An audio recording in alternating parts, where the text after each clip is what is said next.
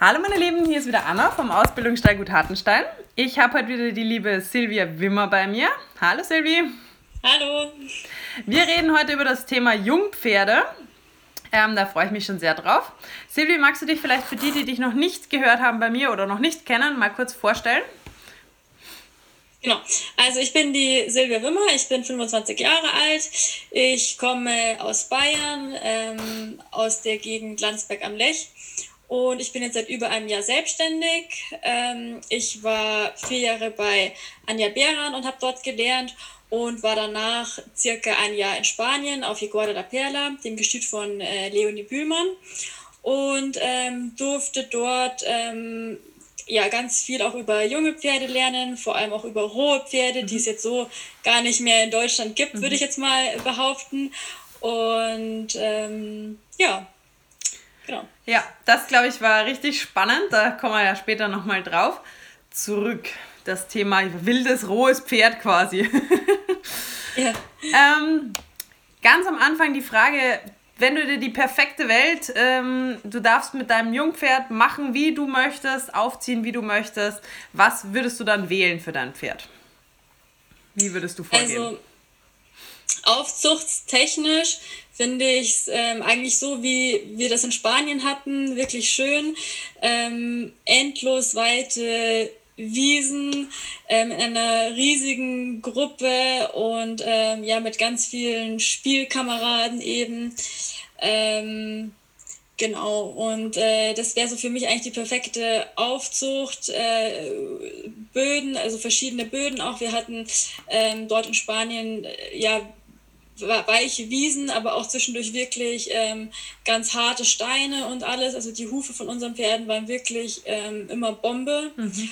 Und ähm, ich finde es eben auch ganz wichtig fürs, äh, ja, fürs Körpergefühl von den Pferden, für die Muskelentwicklung, ja. äh, für den Kopf natürlich. Ähm, und ja, so eine Aufzucht kann man halt leider den meisten Pferden hier in Deutschland auch gar nicht mehr ähm, so bieten.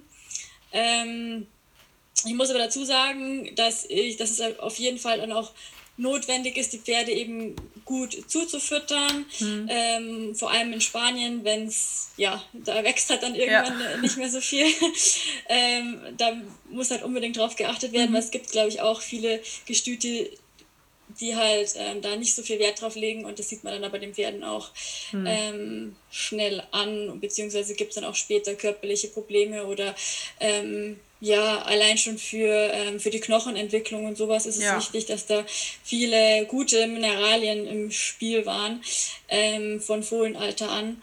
Und ähm, ich würde es halt so machen, dass ich die Pferde nicht ähm, komplett wild, sag ich mal, aufwachsen lasse, sondern mir wäre es halt da schon wichtig, dass ähm, die, äh, die, die Stuten schon ja, zahm sind quasi, mhm. Vertrauen in den Menschen haben ähm, und dass man eben da den Fohlen schon früh lernt, äh, ja, dass sie keine Angst haben brauchen und dass man sie anfassen kann, mhm. etc. pp. Dass man halt ähm, ja keinen, die nicht in so einen Schock-Moment äh, ja. bringen muss, wenn man die auf einmal dann nach drei, vier, fünf Jahren reinholt und in eine Box steckt und äh, dann geht es mit der Arbeit los. Also da würde ich so ein bisschen so eine Kombi mhm. ähm, fahren. So stelle ich mir so die perfe perfekte Aufzucht vor. Mhm. Ja. Ja, das hört sich doch schon mal gut an. das das wäre, glaube ich, wirklich das Ideal. Die Frage ist halt immer, wie, wie gut das halt wirklich so in Deutschland ähm, umsetzbar ist. Also ein paar Abschnitte, Striche hast du wahrscheinlich fast immer. Wobei ich sagen muss, mir hat jetzt letztens einer, der mir das Pferd auch zur Ausbildung bringen möchte, äh, Videos geschickt irgendwo von, ich weiß gar nicht mehr, wo der das Pferd stehen hat, aber das sind auch, also ich habe gedacht, ich sehe nicht richtig, ich wusste gar nicht, dass sowas gibt in Deutschland. Also okay. hektarweise Fläche, Wiese, Wald, ähm, ein kleiner Bach, der da durchfließt. Also das war echt, wie man dachte, richtig, richtig cool. Oh, schön, ja. Ja, ja gerade so mit toll. diesen Wasserlöchern, das finde ich auch ganz mhm. spannend. Ähm, in Spanien hatten wir immer so, das waren halt so große Teiche eigentlich. Mhm. Und die, äh, die Jungpferde und die Fohlen, für die war das halt ganz selbstverständlich, dass sie halt da hingehen zum Trinken und die sind dann auch im mhm. Sommer da zum Baden reingegangen. Echt das war cool. immer total witzig mit anzuschauen. Und ich muss sagen, ich bin noch keinem Pferd begegnet, also keinem Lusitano, mhm. äh, der von dort kommt, der zum Beispiel nicht ins Wasser geht. Und das hat mhm. man ja heutzutage echt so oft, diese Probleme mit Pfützen oder mhm. generell irgendwie mit, ich weiß nicht, Abspritzen oder sowas. Ja. Und das war für unsere Pferde eigentlich nie ein Problem. Okay. Also ja, das, also ich konnte mit meinem zum Beispiel, da habe ich mal so einen Vielseitigkeitskurs mitgemacht äh, und der ist, ich meine, das habe ich noch nie mit dem gemacht, mhm. Äh, geschweige denn irgendwie überhaupt springen. Also das ja. war schon etwas, ja, so sehr spontan von mir.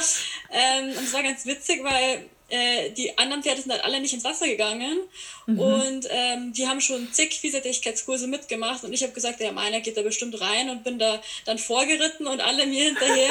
Das war äh, ganz lustig, ja. Der, der ist da von Anfang an reingesprungen, rausgesprungen und hatte damit halt gar kein Problem. Und es ist halt einfach so, das war für den halt ganz selbstverständlich, Wasser tut nichts. Ja. Und ähm, Voll cool. Die an anderen Aufzuchten trinken, die halt dann einfach aus automatischen Tränkebecken, wobei ja. das natürlich auch seine Vorteile hat. Ja, das ist schon mal kennen. Wie, äh, wie man aus einer Tränke trinken muss. Das stimmt allerdings. Das Thema hatten wir gerade mit zwei Lusitano-Stuten, die da gekommen sind. Die haben jetzt, glaube ich, drei Monate gebraucht, bis sie kapiert haben, dass man diese Tränke betätigen muss und dass es dann vielleicht ein kleines ja. bisschen ähm, spritzt oder so. Aber das war ein Drama. Also frage nicht die zwei ja. Grazien da.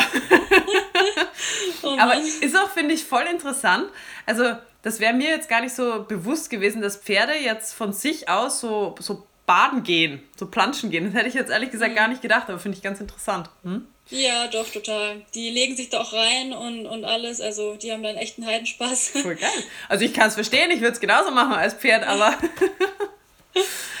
ähm, wann würdest du jetzt für dich sagen, ähm, ist ein Pferd grundausgebildet? Ähm, ja, kommt so ein bisschen drauf an. Also wenn ich jetzt, ähm, wenn ich jetzt sage, äh, reiztechnisch würde ich schon sagen, dass es halt von der Longe weg sein sollte, ähm, dass es einfach schon so den Grundverständnis äh, für ja, Hilfen entwickelt hat. Ähm, dass es halt prompt und schnell auf den Schenkel reagiert, dass es ähm, keine Verhaltensweisen wie zum Beispiel äh, Klemmen zeigt, ähm, dass man jederzeit auch mal Tritte verlängern mhm. kann, mhm. also das Tempo äh, äh, ähm, äh, äh unterschiedlich reiten kann, genau. Ja. Ähm, dass es die Zügelhilfen schon äh, ein bisschen verstanden mhm. hat, also was ein stellender Zügel ist, ein wendender Zügel. Mhm. Ähm, Genau, und auch schon so ähm, ein Verständnis für Gewichts- und, und äh, Sitzhilfen auf jeden Fall, so mhm. im Anfangsstadium zumindest. Und für mich wird es auch noch dazu gehören, dass es ähm, schon verstanden hat, dass die Hilfen vom Reiter ähm, ein Zusammenspiel bilden. Also, mhm. ähm, dass es das äh, Sitz, äh, Schenkel und Zügel ähm, zusammen eben funktionieren mhm. können, aber das sollte es ja normalerweise bei der Bodenarbeit schon gelernt ja. haben und ja. Ja. Also. Ja, das, das würde ich mir auch immer wünschen. Ich muss allerdings sagen, also ich habe jetzt mit einigen Leuten ein paar Pferde gesucht. Und wenn da Grund ausgebildet steht oder Basis angeritten, dann ist manchmal was, wo ich mir denke, okay, gut. Ähm, da sehe ich jetzt wirklich was anderes drunter. Also das finde ich dann teilweise schon fast so ein bisschen gemeingefährlich, dass man sowas als ähm, angeritten verkauft oder als Grund ausgebildet. Aber gut, ne? Jeder hat so sein Verständnis. Ja. Also die, da, du meinst jetzt einfach so Pferde, die einfach nur außen rumlaufen können, gerade so. Ja, und, und teilweise aber wirklich noch mit drei Leuten gefühlt festgehalten werden müssen, dass der Reiter mhm. darauf kommt. Und wenn du dann oben bist, dann darfst du aber erstmal die Zügel nicht lang lassen, sondern äh, das Pferd geht quasi, das geht außen rum, aber das geht halt erst, trapp den erstmal ab. Denkst du so, ähm, okay, I have no control here. ja, man muss, man muss ja sagen, dass also. Grundausbildung jetzt auch nicht nur was mit dem Reiten halt zu tun hat, sondern ja auch so die Vorarbeit muss halt stimmen. Ja. Also wenn man jetzt äh, das Pferd äh, festhalten muss, damit dann Reiter drauf kommt, ja, dann ist ja schon äh, im Vorfeld irgendwie was falsch gelaufen. Ja. Absolut. Aber das ist halt teilweise auch, also ich meine, ähm, da kommen wir ja später noch drauf, wie, wie lang wir so ungefähr brauchen. Aber ich sehe halt diese Pferde in den Verkaufsstellen, die sind halt teilweise nach zwei, drei Wochen angeritten und da kann halt einfach, das ist halt einfach, das Pferd akzeptiert irgendwie, dass da einer oben sitzt, aber von Thema Verständnis sieht man halt da ja, ja noch nicht wirklich viel. Ähm, ja. Wir, haben es ja gerade, du hast ja gerade schon ein bisschen angesprochen. Was wären so für dich ähm, die Must-Have-Basics jetzt im Thema Umgang, dann Thema Bodenarbeit, Longieren und beim Reiten? Ja. Ähm, ja, also generell halt im Umgang, ähm, es kommt ja immer oft so oft ein bisschen auf den Pferdetyp drauf an. Also mhm. ich schaue mir halt am Anfang immer das Pferd an, äh, was ist es jetzt für ein Typ? Ist er eher dominant? Ist er eher zurückhaltend? Und je nachdem muss man halt dann einfach die Arbeit mit dem jungen Pferd auch anders oder dementsprechend mhm. eben halt gestalten. Also wenn ich jetzt eher so einen Rüpel habe, dann schaue ich halt von Anfang an, dass der wirklich ähm, ja, respektvollen Abstand zum Menschen hält. Ähm, und wenn ich jetzt eher ein so ein scheues äh, Tierchen habe, dann ähm, geht es halt eher so drum, dass es sich wirklich, dass er sich halt wirklich entspannt im, mhm. in meinem Beisein, dass ich den überall anfassen kann, ohne dass er sich verspannt und so. Ähm, das ist eigentlich ein ganz wichtiger Punkt, vor allem dieses Verspannen. Mhm. Oder diese Entspannung, das habe ich halt auch bei den rohen Pferden zum Beispiel ja. in Spanien gesehen, dass die hm, ganz schnell zum Beispiel lernen können, ähm, gerade wenn man sie in einer Situation wie in, zum Beispiel in, in, in einer engen Box hat, mh, mm, dass die ak etwas akzeptieren lernen können. Also die akzeptieren dann zum Beispiel recht schnell angefasst zu werden, sage mhm. ich jetzt mal. Aber da wäre es mir halt einfach wichtig, dass sie das nicht nur akzeptieren, sondern dass sie es halt auch wirklich ähm, genießen, beziehungsweise sich durch eine Berührung wirklich entspannen. Mhm. Weil das ist so mega schwer wieder aus dem Pferd rauszubekommen, äh, wenn die einfach nur gelernt haben, okay, sie, sie bleiben äh, einfach ja wie erstarrt stehen mhm. und akzeptieren irgendwie, dass mit ihnen was gemacht wird. Mhm. Es ist wie so, ja, eigentlich schon wie Klemmen, halt nur nicht. Ja nicht beim Reiten, ja. aber jetzt äh, Klemmen ja. äh, im, im, Umgang eben. Ja. Und äh, ja, da würde ich bei so einem Pferd jetzt zum Beispiel total aufpassen, dass das. Ja, es ist halt eigentlich steht. schon ein, ein, eine Form von erlernter Hilflosigkeit, weil das Pferd weiß halt, okay, ich muss quasi einfach stillhalten, weil ich komme aus der Situation, Box, jetzt ja eh nicht raus. Ja? Also vielleicht gehen sie am Anfang noch ein bisschen panisch im Kreis, aber irgendwann, wenn du da zum Beispiel mit einem, keine Ahnung, mit einem, mit einem, mit einem Stab oder mit irgendwas, wie es ja oft gemacht wird, so dran gehst, ähm, dass sie halt nicht einfach nur, wie du schon sagst, dass sie nicht einfach nur Luft anhalten und hoffen, dass sie es überleben, sondern dass sie sich vielleicht wirklich auch aktiv damit beschäftigen. Also ja. das hast du ja in Wobei, ganz vielen Situationen. Ja. Wobei man das auch dem Pferd beibringen kann, wenn es jetzt irgendwo frei auf dem Paddock steht, auf dem Großen oder so. Mhm. Ähm, also es muss gar nicht irgendwie angebunden sein oder in der Box sein oder mhm. sowas, aber man kann das ja auch schon da falsch konditionieren, sage ich mal, ne, dieses Verhalten. Dass ja. man halt immer in einem Moment den Druck zum Beispiel wegnimmt, wo es eigentlich noch gar nicht entspannt hat. Mhm. Und ja, das, darauf haben wir halt auch wahnsinnig äh, viel geachtet und das mhm. war mir so vorher auch gar nicht so wirklich bewusst. Das habe ich erst wirklich bei der Leonie dann gelernt, mit diesen ganz rohen Pferden, die einen halt extrem, also die einem das halt auch extrem zeigen vom mhm. Verhalten her. Ähm, ja, genau, das, da würde ich. Was wahrscheinlich dann, wenn du da nicht drauf achtest, auch ziemlich auf dich zurückfällt später. Wenn du dann auf dieses Entspannen zurückgreifen müsstest, zum Beispiel halt mhm. beim, keine Ahnung, Aufsitzen oder was auch immer. Irgendwo kommt ja immer im Pferdeleben eine Situation, wo ich sage, da wäre es jetzt schön, wenn es nicht einfach nur aushält, sondern wenn es wirklich ähm, entspannt, wenn es wirklich verstanden ja. hat, was Sache ist und mitdenkt. Ja, genau. Ja ja, das Mitdenken finde ich auch einen ganz, einen ganz guten Punkt. Ähm, ich versuche, oder ich, ja, ich versuche äh, zumindest bei jungen Pferden immer so ein bisschen die Kreativität zu fördern. Das heißt, wenn mhm. ich jetzt zum Beispiel ähm, Schrecktraining mache, ähm, also kommt so ein bisschen drauf an, aber wenn die jetzt so noch gar nichts kennen, dann finde ich es immer ganz cool, die ähm, einfach mal selber machen zu lassen, dass ich jetzt mhm. gar nicht irgendwie aktiv aufs Pferd zugehe, sondern dass ich jetzt, weiß ich nicht, zum Beispiel äh, hatten wir immer ähm, auf einem Paddock so eine blaue Plastikplane mhm. liegen. Und natürlich finden alle Pferde die am Anfang noch total gruselig und ähm, haben da total Angst vor mhm. und alles. Und irgendwie nach ein paar Tagen sieht man dann, wie die da voll äh, drauf rumstehen und damit spielen und ja. scharren und so weiter. Und das finde ich eigentlich ähm, ganz cool, weil so lernen die halt irgendwie auch sich selber mit einer Situation auseinanderzusetzen. Ja. Und ähm, gerade wenn man halt sowas dann fördert, also wenn man, wenn man äh, so Situationen halt öfter ähm, äh, äh ja, heraufbeschwört, mhm. sag ich mal, wird irgendwo auch meiner Meinung nach die Kreativität gefördert, mhm. was einem dann später äh, auch beim Reiten und, und in der Arbeit einfach auch entgegenkommt, äh, weil die Pferde halt einfach selber ausprobieren. Ja, das stimmt absolut. Und ich finde auch, man hat das manchmal, wenn man denen beibringt, eben, oder was heißt beibringt, ja, man bringt sie ihnen ja irgendwie schon bei, dass sie eben sich mit Dingen auseinandersetzen sollen und dass es gut ist, wenn man auf was zugeht. Und wenn sie sich da ein paar Mal überwunden haben, ich finde, dann macht es irgendwann so Klick bei den Pferden. Und dann hast du wirklich so ein Pferd, was, wenn es irgendwas erstmal sieht und dann denkt, ach so, ich schaue es mir erstmal an. Weil bis yeah. jetzt, alles, was ich bis jetzt immer gruselig fand am Anfang, war dann eigentlich total cool. Und dann steigern die halt auch, finde ich, total so das Selbstbewusstsein. Und ja, also wir haben es einmal, haben wir es ein bisschen übertrieben, muss ich sagen. Da haben wir die, da haben wir ein Pferd wirklich so konditioniert gehabt, dass er, der war ziemlich schreckhaft und dann hatten wir den so konditioniert, dass er mit der Nase immer an alles rangeht mhm. und das berührt. Mhm. Das Problem war dann, das war wirklich, ich hätte nie, also das wirklich, das hört sich so blöd an, aber es ist wirklich passiert.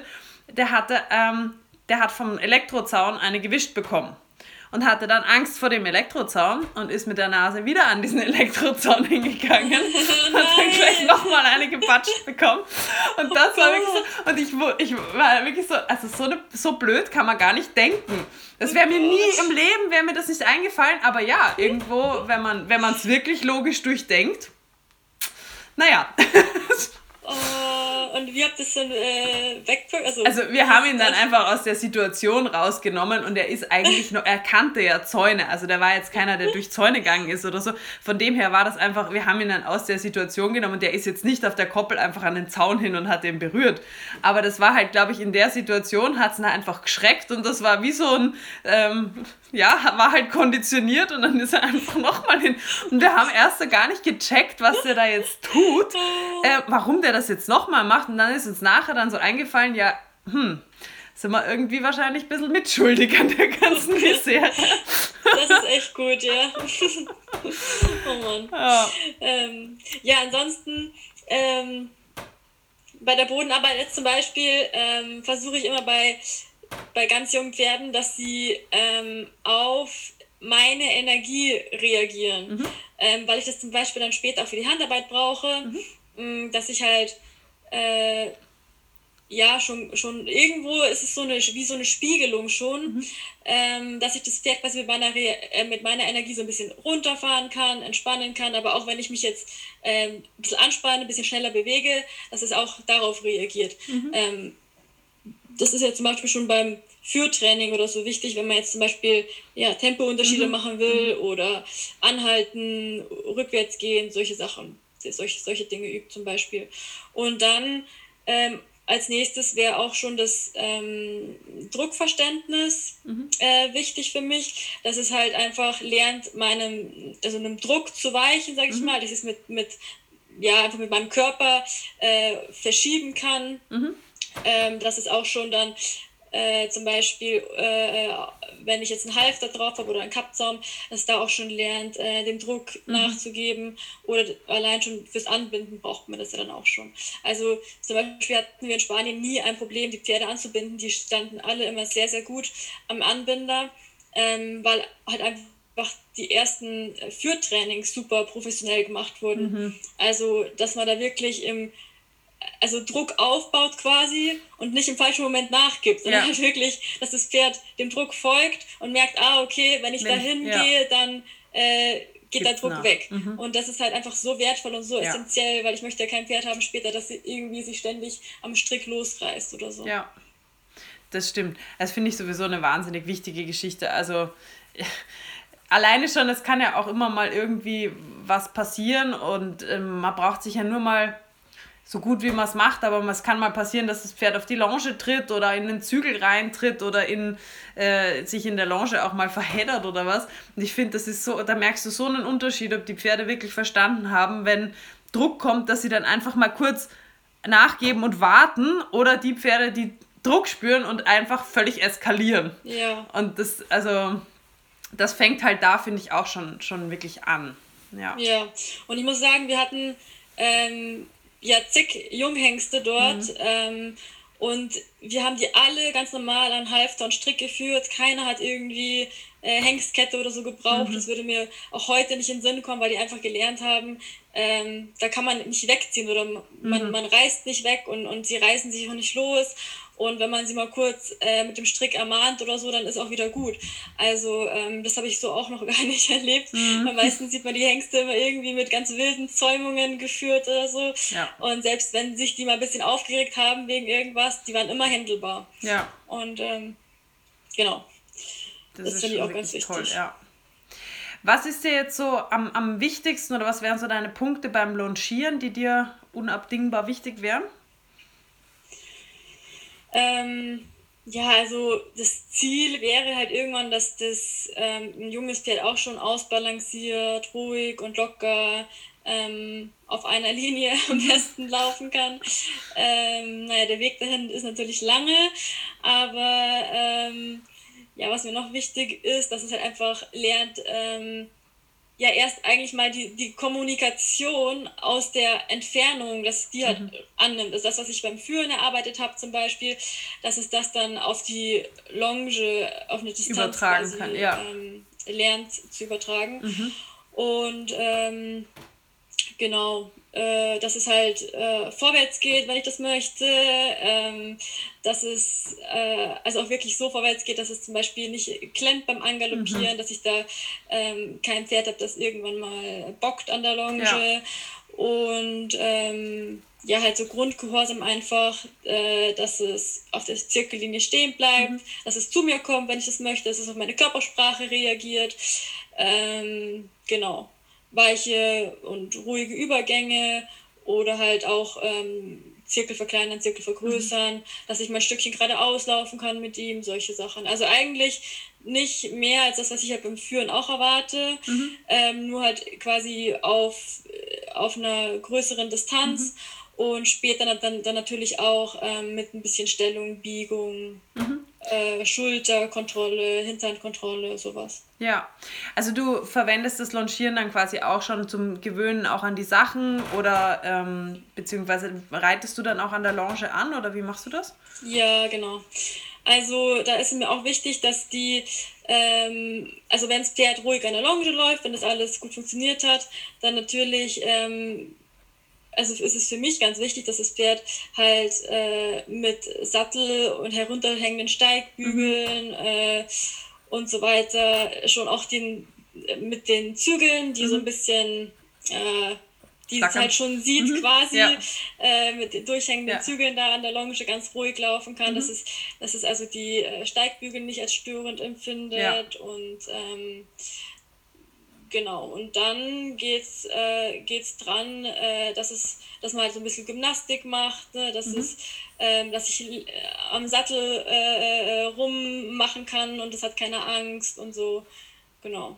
Ja. ja. Also ich reite auf jeden Fall an der Longe an, finde ich auch eigentlich den besten Weg so für mich.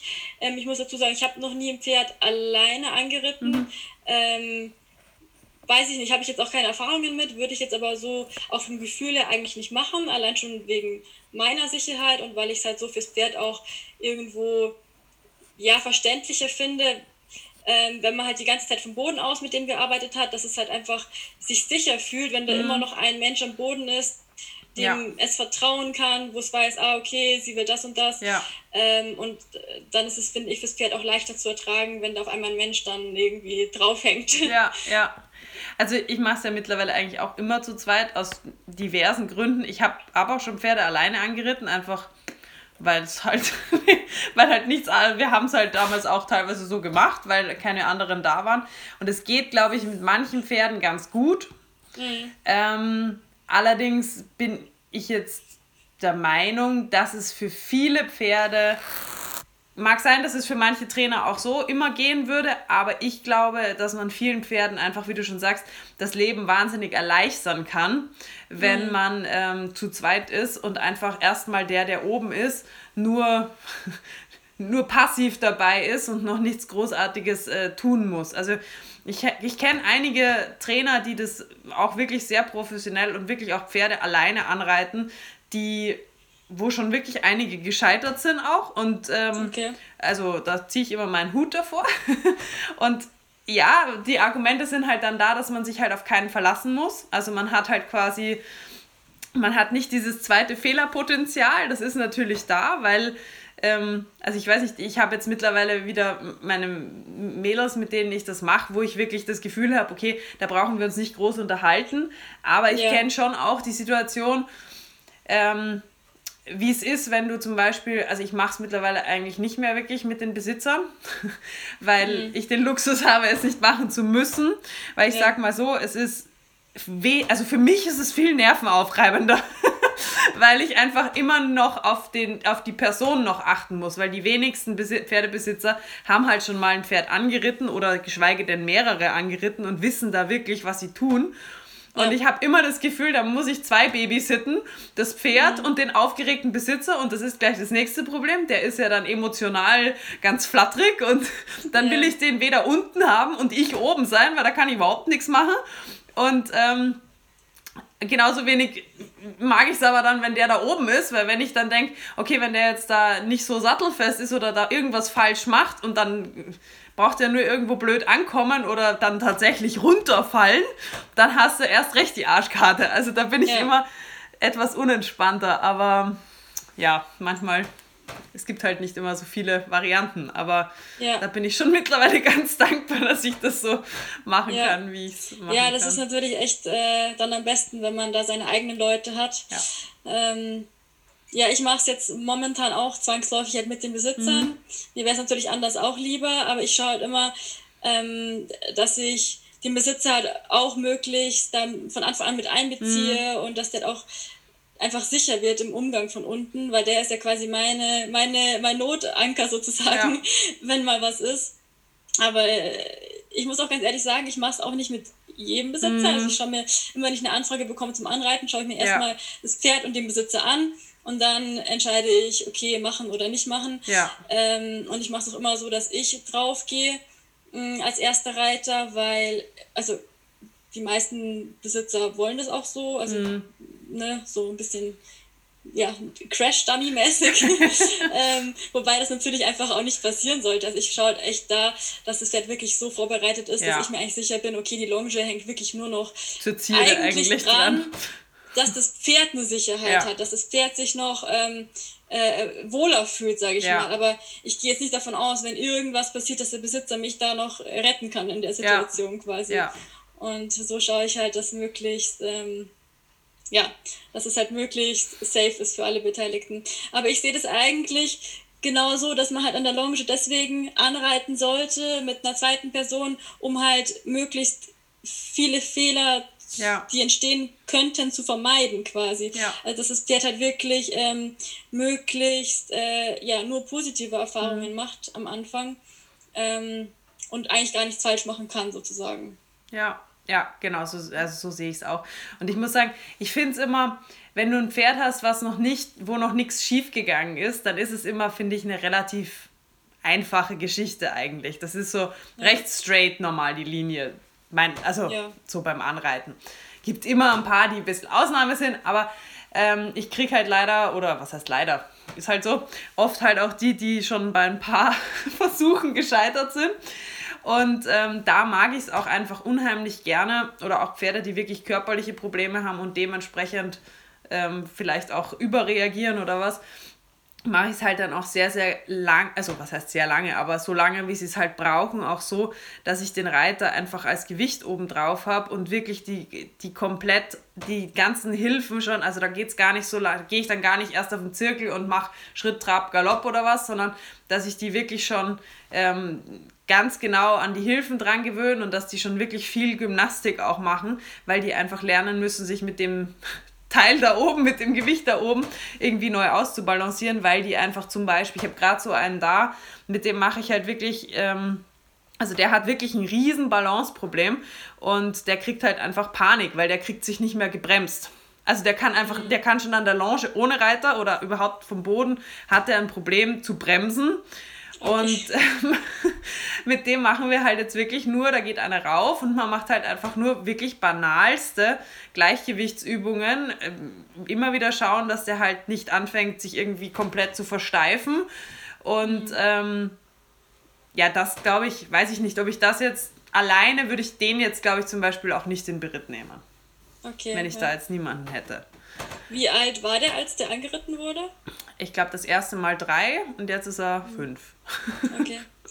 Weil das habe ich auch äh, gesehen in Spanien. Wir haben die Pferde mh, hm, ganz spät angeritten. Mhm. Also die, die halt früher äh, fertig aussahen quasi, die mhm. kamen halt als erstes rein sozusagen. Ja. Und ähm, ich muss sagen, ich fand das wirklich krass, weil die halt ja noch nie irgendeine Gymnastik gemacht haben in ja. ihrem Leben, aber die haben sich so gut angefühlt, wenn man mhm. da das erste Mal drauf saß. Ein ganz breiter, stabiler Rücken, auch mhm. so. Natürlich hatten die Schwierigkeiten, sich auszubalancieren und so, aber ähm, es war gar kein Vergleich, ähm, die fünfjährig das erste Mal ja. zu reiten, als wie ähm, andere Pferde halt dreijährig zum ersten ja. Mal. Und ich muss auch sagen, dass diese zwei Jahre, die quasi verschenkt äh, sind sozusagen, die die hat man eigentlich gar nicht mehr gemerkt, wenn die älter wurden. Ja. Also ähm, das hat so viel ausgemacht. Ja. Muss ich schon sagen. Also da, da bin ich voll bei dir. Also ich muss sagen, wenn es irgendwie machbar ist, mag ich die eigentlich auch frühestens mit vier haben.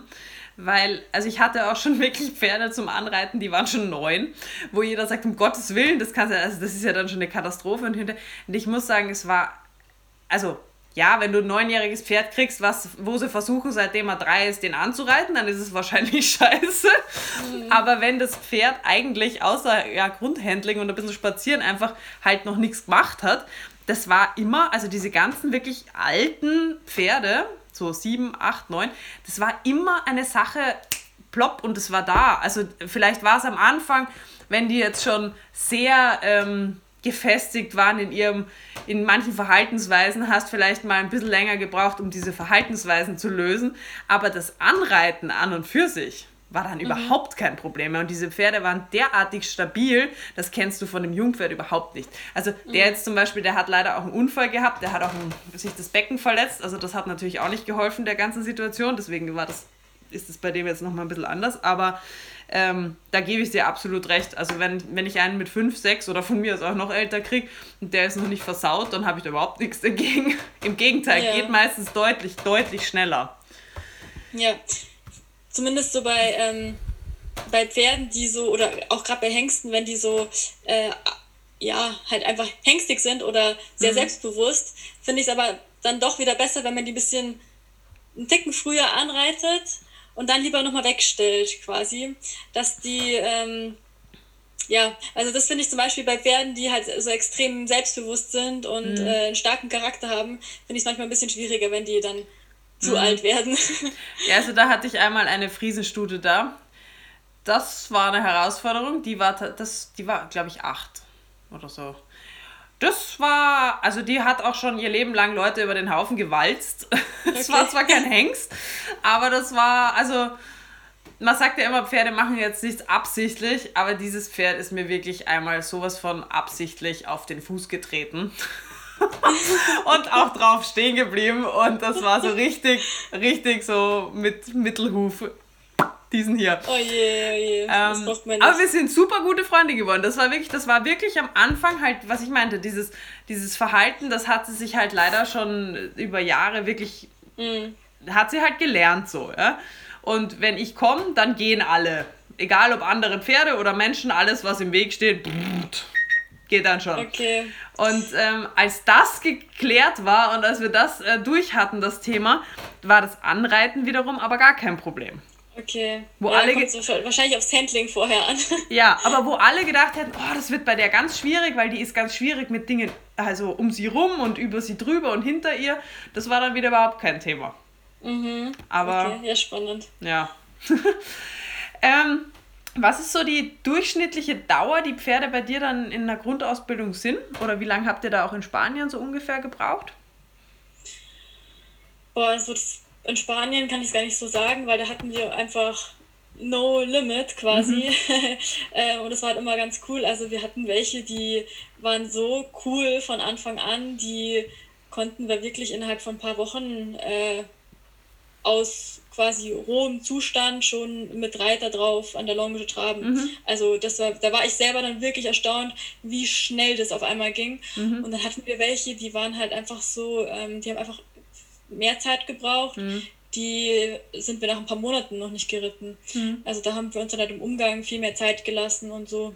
Ja. Ähm, aber ich muss sagen, das hat sich dann relativ auch schnell ausgeglichen. Also man konnte nicht sagen, der eine, der dann nach ein paar Wochen schon unter dem Sattel war, dass der viel weiter war ja. irgendwann äh, als, als der, der ein bisschen mehr Zeit gebraucht hat am Anfang, weil mit dem ging das dann das Anreiten zum Beispiel später dann oder das Reiten generell zum Beispiel mhm. dann äh, ein, ein bisschen schneller. Also das ist immer sehr, hat sich immer sehr ausgeglichen so. Mhm.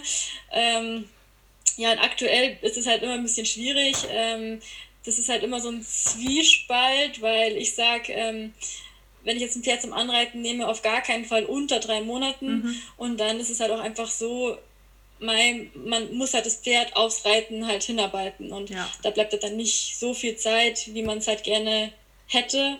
Ähm, aber ich sage ganz klar, also unter drei Monaten, wenn das Pferd schon äh, ein bisschen vorbereitet wurde, ähm, ja, dann, dann, dann reicht die Zeit auch meistens, aber ich sage immer dazu, es muss bei einem jungen Pferd auch klar sein, dass es äh, eventuell auch länger dauern ja. kann und dann muss halt die Zeit auch da sein. Und, ja. Äh, ja. ja. das sage ich den Leuten auch. Vor allem sage ich dann immer noch dazu. Und das eine ist ja, dass wir dann hier mit dem Pferd klarkommen und das Pferd reiten können. Das nächste ist aber auch. Ähm, dass die Besitzer. Genau. und wenn ich dann das Gefühl habe, dass ähm, der Besitzer hier schon, also bei uns hier am Hof, schon nicht hundertprozentig klarkommt mit dem Pferd, dann. Ähm, da ist Garfield. Jetzt ist der Garfield da. ähm, jetzt bin ich besetzt ähm, dann, dann hat es halt auch wenig Sinn, finde ich, das Pferd den Besitzern alleine zu überlassen und mitzugeben, weil ja, wenn wir ganz ehrlich sind, ist es halt dann allein schon, dass, dass das Pferd in einen neuen Stall kommt, auch wenn es aus, dies, aus diesem Stall gekommen ist. Es ist einfach wieder eine neue Situation, es ist ja, ähm, eine neue Reitanlage, es ist der, der Besitzer ist aufgeregt, das Pferd ist aufgeregt, man hat vielleicht eben auch nicht unbedingt immer einen Reittrainer vor Ort. Und ähm, also ich sage immer, wenn das bei uns noch nicht ähm, wirklich zuverlässig und gut klappt mit dem Besitzer, dann ist mir auch immer lieber, die Leute sagen, okay, das, das Pferd hat jetzt noch ein paar Wochen oder kriegt jetzt noch einen Monat und ähm, ja, Garfield, ne? Weil das ist sehr liebesbedürftig, der Kater, ne? Genau. Ja, aber das finde ich immer, das finde ich sowieso schwierig, ein ähm, Pferd halt in Beritt zu bringen, ähm, zum Anreiten oder generell auch einfach zum, äh, zum Ausbilden und selber halt nicht dabei zu sein ja. und mit dem Pferd zusammen zu lernen. Also das versuche ich immer tunlichst zu vermeiden, ähm, weil ich ja immer will, dass das Pferd hinterher mit den Besitzern halt zusammen funktioniert. Ja. Und das ist sowieso dann ja relativ schwierig. Also eigentlich müsste man dann auf die Zeit, nachdem, nachdem du das angeritten hast mit deinem Team, genau. müsste man dann nochmal zwei Monate drauf ja. oder ein, ein, zwei Monate draufnehmen, ja. wo dann der Besitzer äh, angeleitet wird, ne? damit ja.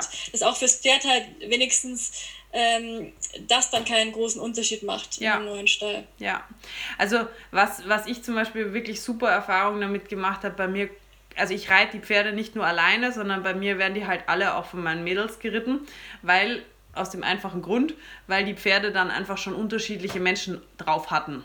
Und das mhm. macht es für die Pferde unendlich viel leichter, wenn sie schon einen kennen, der, keine Ahnung, 1,76 ist, einer, der ist 1,70 und dann kommt ja. noch der Gnom mit 1,50 und ähm, der kennt drei verschiedene äh, Gewichtsklassen, drei, Gewicht, äh, drei Beinlängen und so weiter und so fort, weil jeder gibt halt einfach, selbst wenn es alle drei gut machen, gibt jeder seine Hilfen einfach anders. Und yeah. ich finde, das, ähm, das ist fürs Pferd dann nicht ganz so ein, so ein Kulturschock, wie wenn es jetzt mhm. als einzigen Reiter nur sozusagen den Bereiter drauf hatte und dann kommt der Besitzer. Und der ist ja meistens, wenn es darum geht, dann sitzt das erste Mal auf seinem Jungpferd. Das ist halt so ein Moment. Yeah. Und dann ist er auch noch aufgeregt und so. Und dann ist das Pferd auch noch so holla holla. Da ist aber halt alles anders. Yeah. dann, ja, das stimmt. Ähm, das ist eigentlich eine gute Idee. Ja. Und ich muss sagen, ich habe das den Leuten immer, ich sage das ja den Leuten auch vorab. Und ich habe da noch nie ein Problem gehabt damit, dass jetzt jemand gesagt hätte, nein, um Gottes Willen, das will ich nicht. Ich würde sagen, ich würde, glaube ich, auch sagen, okay, dann ähm, mache ich das nicht, weil ich mache es einfach so, Punkt. Also, ja. Ab wann fängst du damit an, dass ein anderer Reiter drauf geht? Hast du beim äh, für die ersten Mal an der Longe dann immer einen Reiter oder äh, wechselst du da auch schon durch? Also ich mache es meistens so, dass ich die ersten Male so dieses Hoch runter und oft auch das erste Mal drauf sitzen, dass ich das selber mache. Und ähm, weil ich einfach da mir am meisten, mir und meinem Gefühl am meisten vertraue.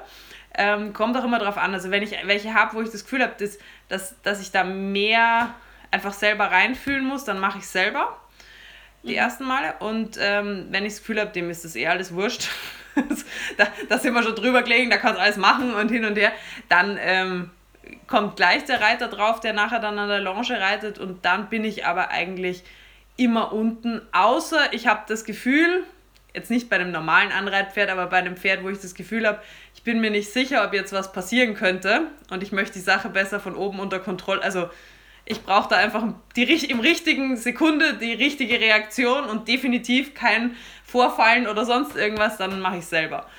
Ähm, und wenn die dann an der Longe ein bisschen sicher sind und du kannst sie überall berühren, dann fange ich nochmal damit an. Und okay. Einfach auch, weil wenn der eine mal frei hat, dann kommt der andere drauf. Fertig. Okay. Also ich habe da jetzt nicht so den. Die kommen dann schon so, dass mal der, dass mal dann der eine das mehr reitet oder so, aber weil ich einfach auch das Gefühl habe, es gibt einfach immer Kombinationen, die passen besser. Also ich finde, mhm. es gibt einfach immer Typen, das eine Pferd passt halt, harmoniert einfach besser mit, dem, mit der einen und das andere mit der anderen. Oder man, mhm. man harmoniert ja mit manchen Pferdetypen auch einfach besser. Und wenn ich das Gefühl habe, hey, die, die mögen sich irgendwie, dann nehme ich halt tendenziell eher, eher die. Aber ja. ja. Okay. Ja, spannend, weil ich habe immer bisher ähm, das schon so gemacht, bis man freireiten konnte, dass wirklich eigentlich eine und dieselbe Person immer auf dem Pferd ist, weil ich immer das Gefühl hatte, dass es einfach dem Pferd enorm viel äh, ja, Sicherheit und Vertrauen gibt wenn immer alles gleich ist. Also, ja, also das wäre jetzt, das wär jetzt zum Beispiel so das, was ich machen würde, wenn ich das Gefühl habe, ähm, der braucht wirklich wahnsinnig viel, so diese, dieses, was du sagst, dieses immer gleich und es darf eigentlich auch nicht wirklich was, was schief gehen. Aber ich muss sagen, ich bin da relativ schmerzfrei. Die müssen dadurch wirklich, die werden da halt nicht geschont, was so Außenreize und sonst irgendwas anbelangt, weil mhm das ist halt auch was, das ist natürlich ein megamäßiger Luxus. Wenn ich sagen kann, okay, jetzt fährt hier kein Traktor vorbei, jetzt äh, rennt hier kein Hund vorbei, jetzt ist einfach mal Totenstille. Und ich ja. meine, manchmal ist es auch gut, wenn ich einfach sage, so und jetzt alle mal, alle mal auf Abstand, jetzt macht mal keiner Eskalation, alle Katzen weg und jetzt ist gut. Ähm, aber generell ist es halt so, das hast du halt in einem normalen Stall nicht. Also ja. da nimmt halt, du kannst Glück haben, aber im Grunde genommen kann es dir halt passieren, dass da keiner Rücksicht nimmt auf dich mit dem Jungpferd. Sei das mit anderen Pferden oder halt mit Kindern, die mit ihrem Trolley da vorbeifahren oder was der Teufel, was halt so los ist in manchen Stellen. Ja? Und ich finde es einfach gut, wenn man da selber so die, diese Ruhe hat und sagst, ja, das gehört halt einfach zum Leben dazu, Geräusche gibt's und damit muss du jetzt einfach mhm. klarkommen. Und wenn ich jetzt einen habe, wo ich weiß, okay, äh, ich brauche jetzt nicht zusätzlich zu dem Reiz, den ich ihm jetzt eh schon setze, den habe ich gut mhm. vorbereitet und ich denke, das kann er auch verkraften. Aber zusätzlich zu dem muss jetzt nicht gerade noch der Traktor mit Hänger vorbei donnern oder irgendwo ähm, ein Hund über die Wiese springen. Also so halt. Ja. So yeah. gehe ich es halt an. Aber eben, wie gesagt, ich finde, die müssen das halt dann auch, auch einfach lernen.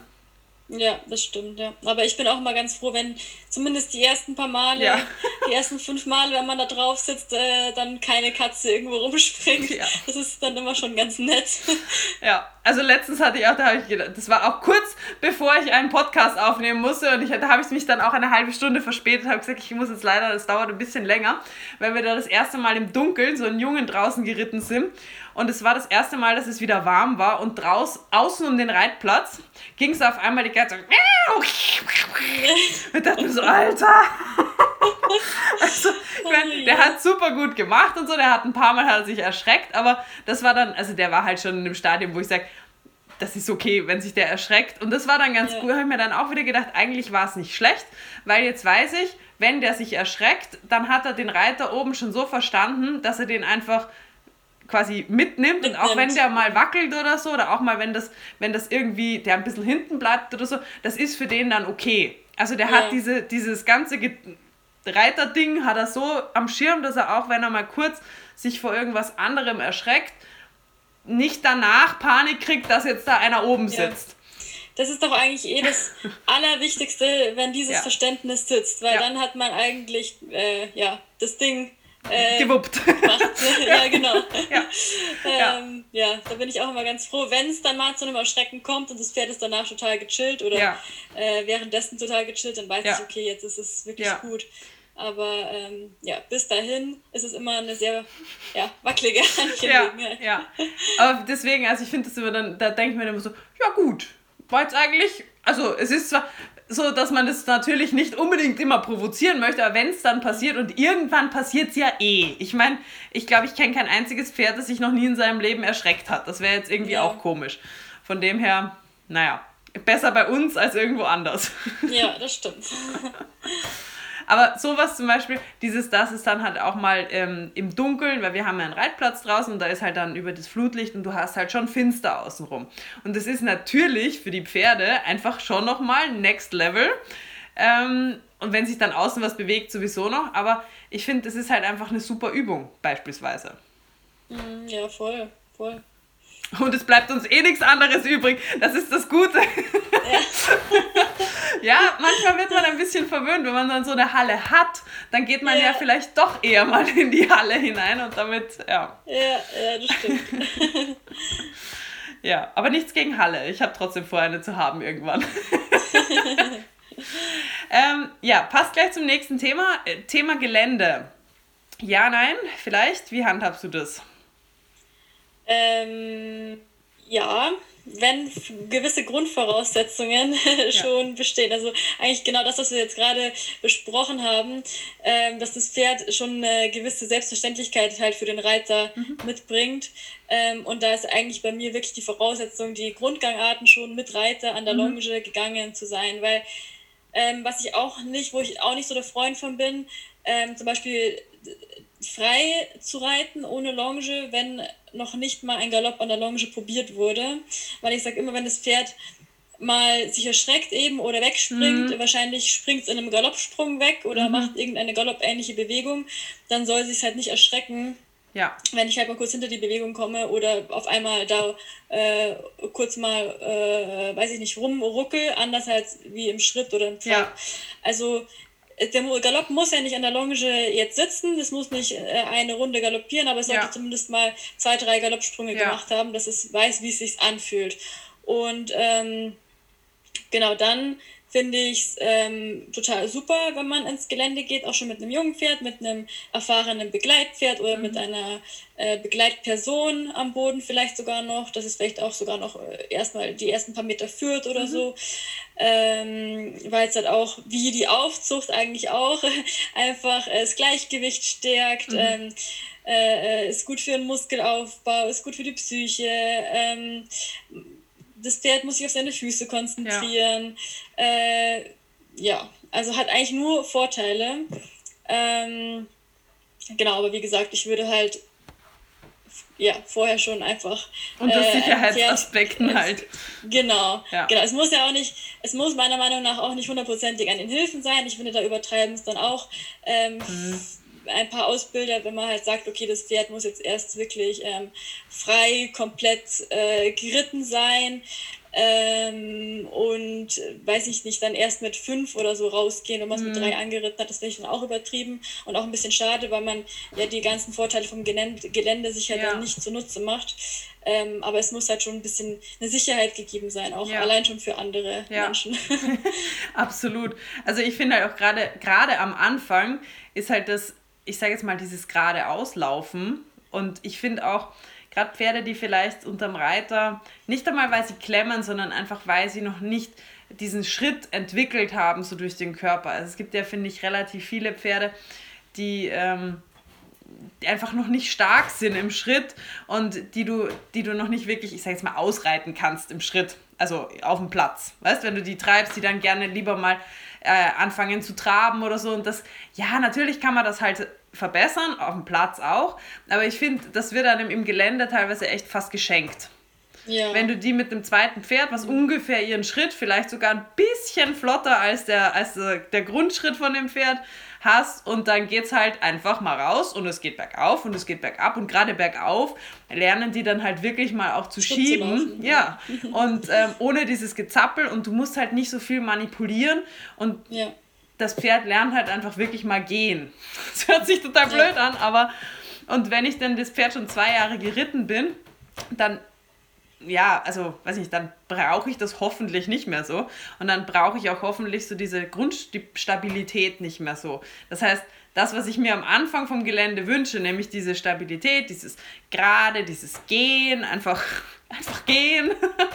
ähm, das, ja, finde ich nach zwei Jahren fast ein bisschen spät. Also jetzt beispielsweise. Finde ich auch nach einem Jahr eigentlich ein bisschen spät, weil da sollte ja. sich das schon eingestellt haben eigentlich. Ja, das stimmt. Ja. Ich hatte mal einen Araber, der... Ähm, ja, der hat halt einfach extrem Probleme, äh, einfach generell zu laufen. und also nichts gegen Araber, ich liebe Araber. ähm, aber er hatte einfach wirklich Mühe. Und ähm, auch der Trab, der war immer wahnsinnig, ja, so wackelig und mhm. hatte nie Zug nach vorne und hat, hat immer mit seinem Hals irgendwelche komischen Bewegungen gemacht und so. Und dann war ich den mal ausreiten und dann sind wir auch, äh, der war auch noch ganz jung, ich glaube vier. Und dann sind wir den auch mal draußen einfach getrabt auf einer mhm. geraden Strecke und ich dachte mir, ich, das ist nicht das gleiche Pferd. Das mhm. war ein Unterschied wie Tag und Nacht. Der auf einmal hatte der einen Takt, mhm. einen Vorwärtszug. Ich hatte. Was in der Hand. Der mhm. Hals war gerade und stabil vor mhm. mir und ähm, ja, der Rücken war da ja. tatsächlich. Also äh, ich saß, dachte mir, ich sitze vorher auf einem Wackelpudding und äh, dann auf einmal konnte dieses Pferd wirklich laufen. Und ja. das war echt so auch so ein Aha-Moment für mich damals. Ähm, ja, was es einfach für einen Unterschied macht, wenn das Pferd einfach im Gelände geradeaus trabt, ja. als in der Halle darum eiert. Ja. ja. Ja, genau. Also das, die Erfahrung habe ich auch immer, immer schon wieder gemacht. Wir haben halt hier den großen Luxus. Bei uns geht es erstmal so die Wiese ein bisschen hinter, dann ein bisschen runter und dann geht es aber erstmal ewig relativ, was heißt relativ steil? Also angenehm steil, gegen Ende hin ein bisschen steiler und dann so ein bisschen auslaufen. Und da kannst du die halt super geil das erste Mal traben. Weißt, am besten noch so neben einem oder vielleicht sogar zwischen, äh, zwischen zweien und am Anfang ist es manchmal so, so gefühlt 120 Schlangen, dann merken die so, ah, da ist vorne. Und dann merkst du, dann geht's los. Du, du, du, und dann läuft die Sache. Ja? Also das ist, und ja. ich muss sagen, ich, also ist auch immer ganz witzig. Ähm, man denkt ja immer mit, mit Hand, also mit ähm, einem erfahrenen Führpferd, bla bla bla das Lustige ist, ich, ich glaube, 95% unserer Jungpferde, wenn wir die so vorbereiten, wie wir die vorbereiten, du gehst raus mit denen und du brauchst ja nicht glauben, dass die hinter dem anderen Pferd herdackeln, sondern das sind die allerersten, die irgendwo vorn wegstiefeln. Ich denke immer so, was ist eigentlich mit dir? Wozu habe ich eigentlich ein Führpferd dabei? Die haben bestimmt auch weniger Angst vor irgendwelchen komischen Total, Dingen. ja, das ist total, was, was kostet ja. die Welt? Ich nehme es zweimal mit Pommes. Ja. Sehr gut. Ähm, ja, ah, Thema, Thema Sattel und so. Ähm, viele reitest du mit Sattel an, nimmst du Reitpad ganz ohne, machst, was hast du schon gemacht, was würdest du nicht machen? Gebiss, gebisslos? Ja, also ich reite immer mit Sattel an, mhm. mit Steigbügeln, mit ganz normalem Sattel, der einigermaßen drauf liegt. Ähm, einfach, weil ich mich damit wohler fühle. Ich habe mehr Halt. Ähm, mhm ob es jetzt fürs Pferd unbedingt besser ist. Man sagt ja immer, das Sattel hat eine bessere Druckverteilung und so. Ähm, weiß ich nicht. Ich denke, das Pferd würde auch mit einem Reitpad klarkommen. Viele sagen ja, ne, dass man halt ohne Sattel oder mit Reitpad auch besser wieder runterkommt vom Pferd mhm. oder schneller wieder runterkommt ähm, und man ein besseres Gefühl hat ähm, mhm. fürs Pferd. Wobei ich da sagen muss, das macht jetzt für mich jetzt, ob ich jetzt einen Sattel habe oder ohne Sattel, macht das keinen Unterschied, weil ich merke auch mit Sattel, wenn das Pferd jetzt zum Beispiel sich mhm. anspannt oder so. Ähm, genau, aber ähm, was ich zum Beispiel mache, ist ganz am Anfang für so die Gymnastik, um den Hampelmann zu spielen, mhm. äh, die ersten Male äh, drüberlegen und sowas, das mache ich ganz gerne ohne Sattel, ähm, dass ich das Pferd zum Beispiel an eine Aufsteighilfe, äh, an eine Aufstieghilfe stelle und ich mit meinem Bein schon mhm. so ähm, über den Rücken gehe ja. und dass das Pferd das auf der anderen Seite sieht und ja. alles. Das mache ich halt ohne Sattel, weil das einfach praktischer ist. genau. Ja. Wie machst du das? Also ich reite eigentlich auch immer mit Sattel an, einfach auch schon aus, ich, also Sicherheitsgründen, weil jetzt, A, ich fühle mich wohler mit Sattel, ist, also ich persönlich, ja. Ähm, aber auch einfach, wenn das Pferd mal nur, die müssen ja nicht einmal springen, aber einfach mal einen, so, kennst du es, wenn die so zucken und so einen Schritt auf yeah. die Seite machen? Und du hast jetzt, also ich finde einfach, da ist der Steigbügel das, das wenigst in, wie sagt man da? Wenigst, jetzt ist das Wort weg. invasive. Also, dass ich da kurz auf den Steigbügel tapp, ist einfach total am wenigsten invasiv für mich. Weil wenn ich dann ein bisschen rutsche und ich muss mich irgendwo festhalten oder ich muss mich dann wieder so rüber setzen, das mhm. finde ich jetzt fürs Pferd irgendwie oh, störender und, und, und irgendwie wahrscheinlich verstörender, als wenn ich kurz mich an dem Steigbügel abtippe und einfach wieder in der Mitte, ja. Mitte sitze. Und ähm, auch einfach, weil ein Pferd halt das muss ja nicht einmal böse gemeint sein, aber es gibt halt auch so Pferde, die dann erstmal, wenn du die das erste Mal antrabst, das finde ich auch nicht schlimm, dass die dann so ein bisschen dieses Mal antraben, dann parieren sie wieder durch, dann hast du, also jetzt nicht dieses voll Stop and Go, das finde ich sollte äh, durch gutes Vorbereiten an treibender Hilfe verhindert werden, aber einfach, dass die mal, keine Ahnung, sich noch unsicher sind. Und wenn ich da einen Steigbügel habe, finde ich, bin ich da einfach weniger störend. Mm, ja, ja, sehe ich auch so. Und, aber was ich auch mache, wie du gesagt hast, also das, so dieses ganze drüber, drumrum Geturne. Ähm, und was ich auch tatsächlich mache, ist, wenn ich welche habe, wo ich mir nicht hundertprozentig sicher bin, weil keiner genau weiß, was passieren würde, wenn man wirklich raufgeht. und ähm, äh, was absolut mein, mein, also da hatte ich einfach schon zu viele negative Erfahrungen, ist mit Pferden, die steigen und halt auch sich wirklich umfallen lassen. Und oh yeah, ähm, okay. ja, das ist mein. also ich habe, ich nehme echt viele, viele Pferde, aber wo ich, wenn ich wirklich Pferde habe, wo ich weiß oder wo schon gesagt wird, die, die steigen und lassen sich wirklich einfach umfallen, die nehme ich nicht mehr, weil das habe ich schon. Ähm, also das ist so ein bisschen meine, meine, meine Horrorvorstellung, weil damit, ja. damit habe ich mir schon zu oft wehgetan. Ja. Und ähm, das ist auch wirklich was, das, das finde ich so endlos gefährlich. Ja. Aber wenn die halt manchmal so, manchmal weißt du halt nicht genau, was passiert. Ich hatte zum Beispiel jetzt auch wieder einen da, da war ich mir noch nicht ganz sicher, ob wir den überhaupt angeritten kriegen. Aber da hast du dich, wenn du dich drüber gelegt oder wenn du einfach nur drüber warst, von, von der, noch gar nicht vom Druck her, sondern so von dem visuellen oben drüber, von der Aufstiegshilfe, der hat halt ganz schnell so Panikattacken bekommen. Und da war ich mir zum Beispiel auch nicht sicher, was genau passiert, wenn ich jetzt da ähm, Bein war dann irgendwann okay, aber ich wusste halt nicht, was passiert, wenn ich dann diesen letzten Wupp mache und dann da drauf sitze. Und yeah. da habe ich zum Beispiel auch ohne Sattel gemacht, einfach weil ich nichts anderes wollte, als quasi einmal drüber zu rutschen über den. Ich wollte eigentlich nur links drauf und rechts schon wieder runter. Und das haben wir ein paar Mal gespielt und dann habe ich auch gewusst, okay, das ist gut. Und yeah. ähm, da war eben genau dieser Sicherheitsaspekt, dass ich einfach auch schnell hätte wegkommen können von dem Pferd, mhm. wenn was gewesen wäre. Aber jetzt beim generellen Anreiten, finde ich, hast du was falsch gemacht, wenn du ein Pferd hast, was noch nicht versaut ist und du musst so schnell weg von dem, dann weiß ich nicht. Also yeah. dann finde ich, solltest du es einfach besser vorbereiten. Ja, das stimmt. Was hältst du eigentlich von diesen Dummies? Da gibt es doch so, die man aufs Pferd schnallt, diese Puppen. Also, ähm, ich weiß nicht, hast du den gesehen? Ich habe doch der, der Lisa mal einen ja. mitgebracht. Und ich habe den tatsächlich einmal bei einem Pferd verwendet, weil wir da äh, mit dem Sattel von dem Besitzer angeritten sind. Und ähm, das Pferd hat eigentlich überhaupt nichts gemacht. Es hat genau diesen einen Ausfallschritt gemacht. Und der Sattelgurt ist gerissen. Nein, oh Gott. Und meine liebe Bereiterin ist, das ist das einzige Mal, dass mir beim Anreiten jemand runtergefallen ist, ist mitsamt dem Sattel einfach runtergefallen. Und ich muss sagen, das Pferd war eh super mega anständig, aber hat danach einfach ganz komisch, ne, einfach Angst gehabt. Ich war ja. einfach auch da nicht sicher, ähm, hm, was passiert jetzt, wenn? So. Und da muss man dazu sagen, ähm, das war der zweite Aspekt ähm, ich wusste überhaupt, also ich wusste, dass der Reiter, dem das Pferd gehören soll, kein besonders guter Reiter sein wird. Also ich hab, mhm. wollte das Pferd auch so ein bisschen darauf vorbereiten, dass eventuell da oben einer umeinander flackelt. Mhm. Und da habe ich das ausprobiert, einfach weil es mir zu unsicher war, äh, sie da nochmal raufzusetzen und, noch, und zu riskieren, dass sie sich halt wehtut. Ähm, ich hatte dann meinen Sattler gefragt und der hat gemeint, ja, bei dem Pferd wird jeder Sattel äh, rutschen und hin und her, weil Schulter und dies und das. Und dann habe ich mir so gedacht, und dann war ich unsicher. Und dann habe ich mir gedacht, ja, wenn der jetzt nochmal mit Sattel rutscht oder was weiß ich was, dann probiere ich das jetzt mal mit dem Ding aus. Und das hat auch, was heißt, es hat gut funktioniert, es war ein elender Aufwand. Ich würde es wahrscheinlich auch nicht nochmal so machen, weil ich glaube, mir würden jetzt mittlerweile gut andere Dinge einfallen, die ich machen könnte, um das besser vorzubereiten. Aber also sagen wir so, es hat funktioniert.